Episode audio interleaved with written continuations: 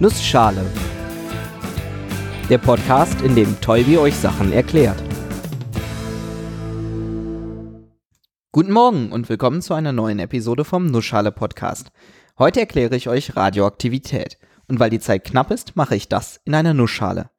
Radioaktivität. Wie so oft möchte ich euch einen groben Überblick über das Thema geben, bevor ich bei einigen Arten radioaktiver Strahlung ins Detail gehe. Falls euch die Begriffe Proton, Neutron und Elektron nicht viel sagen, solltet ihr euch vorher vielleicht nochmal die Episode über Atome und bestenfalls auch die über das Periodensystem der Elemente anhören. Radioaktivität hat nämlich genau damit sehr viel zu tun. Radioaktivität findet bei sogenannten instabilen Atomkernen statt.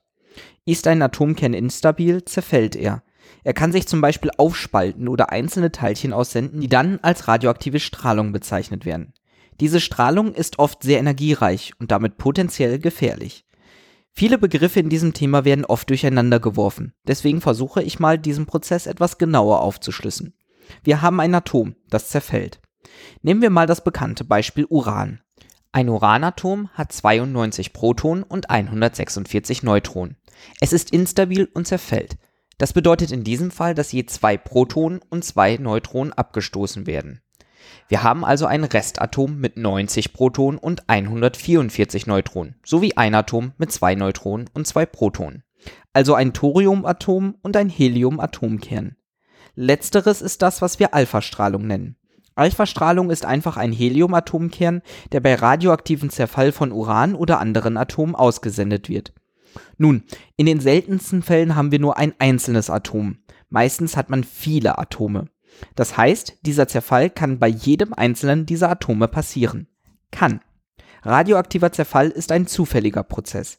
Er findet nicht zu einem bestimmten Zeitpunkt statt, aber er kann quasi immer stattfinden. Für jedes instabile Atom gibt es eine Wahrscheinlichkeit, die angibt, mit welcher Wahrscheinlichkeit es zerfällt. Guckt man sich, wie wir jetzt, nicht ein einzelnes Atom an, sondern eine ganze Menge, dann bestimmt diese Wahrscheinlichkeit, wie lange es dauert, bis alle Atome zerfallen sind. Ist die Zerfallswahrscheinlichkeit hoch, werden ziemlich viele Atome ziemlich schnell verfallen. Dadurch sind dann immer weniger instabile Atome vorhanden und es zerfallen mit der Zeit immer weniger, da sie ja schon zerfallen sind. Ist die Wahrscheinlichkeit gering, kann das alles wesentlich länger dauern. Hier kommt auch der bekannte Begriff Halbwertszeit ins Spiel. Diese Halbwertszeit gibt an, wie lange es dauert, bis die Hälfte aller Atomkerne zerfallen ist. Beträgt die Halbwertszeit einen Tag, ist nach einem Tag die Hälfte aller Atome zerfallen. Nach zwei Tagen die Hälfte der noch übrigen Hälfte. Es ist also noch ein Viertel da. Nach drei Tagen ein Achtel, nach vier Tagen ein Sechzehntel und so weiter. Bis wirklich alles weg ist, kann es gegebenenfalls sehr lange dauern. Die zweite Zahl, die uns in diesem Zusammenhang interessiert, ist die Aktivität. Diese beschreibt, wie viele Zerfälle pro Zeiteinheit stattfinden. Natürlich nimmt diese Größe auch exponentiell mit der Zeit ab, sie wird also auch durch die Halbwertzeit beeinflusst. Sie berücksichtigt aber auch die Menge der Masse und die Anzahl der Zerfälle und nicht nur die Abnahme mit der Zeit. Aktivität wird in der Einheit Becquerel angegeben. Ein Becquerel bedeutet ein Kernzerfall pro Sekunde. Ein Beispiel von oben. Uran 238 hat eine Halbwertzeit von viereinhalb Milliarden Jahren. Das Zeugs wird man also nicht mehr wirklich los. Ein Milligramm Uran 238 erzeugt eine Aktivität von 12 Becquerel. Ich habe also 12 Kernzerfälle pro Sekunde. Und selbst nach viereinhalb Milliarden Jahren ist diese Zahl gerade mal auf 6 abgesunken. Gerade bei Uran ist es aber noch viel schlimmer, denn wenn Uran zerfällt und Alphastrahlung aussendet, ist das zurückbleibende Thoriumatom ebenfalls instabil. Es wird also auch zerfallen.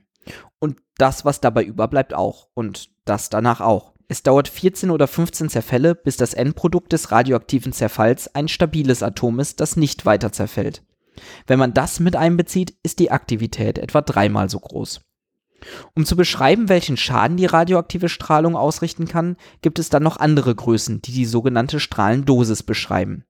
Üblicherweise guckt man sich die Einheit Gray an, die angibt, wie viel Energie durch die radioaktive Strahlung von einer Masse aufgenommen werden kann.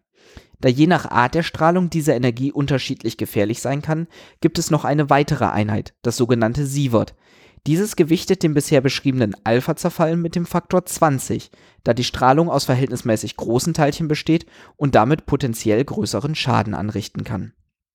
Glücklicherweise ist es recht leicht möglich, sich vor Alpha-Strahlung zu schützen. Schon ein dünnes Blatt Papier reicht aus, um Alpha-Strahlung abzuhalten. So, jetzt habe ich recht oft Alpha-Strahlung genannt, ihr könnt euch denken, was jetzt kommt. Es gibt auch Beta-Strahlung und Gamma-Strahlung. Bei der Beta-Strahlung wird ebenfalls ein kleines Teilchen aus dem Atom weggeschleudert. Für welches? Da gibt es zwei Arten. Bei der Beta-Strahlung wird ein Neutron im Atomkern in ein Proton umgewandelt und gleichzeitig wird ein Elektron freigesetzt. Auch hier verändert sich also der zurückbleibende Atomkern und kann möglicherweise noch weiter zerfallen. Das Elektron ist es, das mit hoher Energie als Beta-Strahlung ausgesendet wird. Dies ist die häufigere Form des Beta-Zerfalls.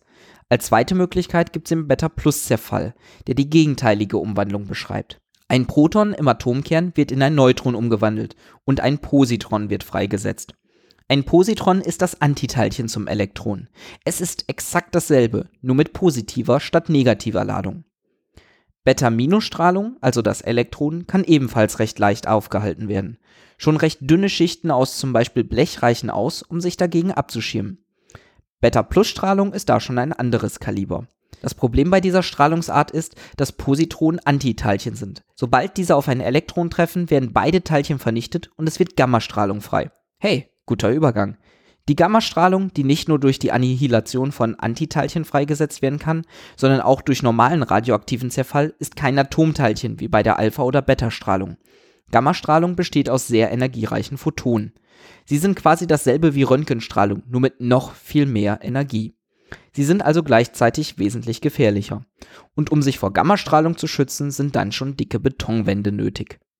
Und dann gibt es noch weitere Arten von radioaktivem Zerfall. Aussendung eines Protons, Aussendung eines Neutrons, Aussendung von zwei Protonen, Aussendung von zwei Elektronen und so weiter.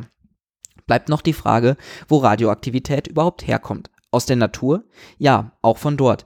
Gerade radioaktive Stoffe mit sehr, sehr langer Halbwertszeit finden sich auch heute noch Jahrmillionen nach ihrer Erzeugung.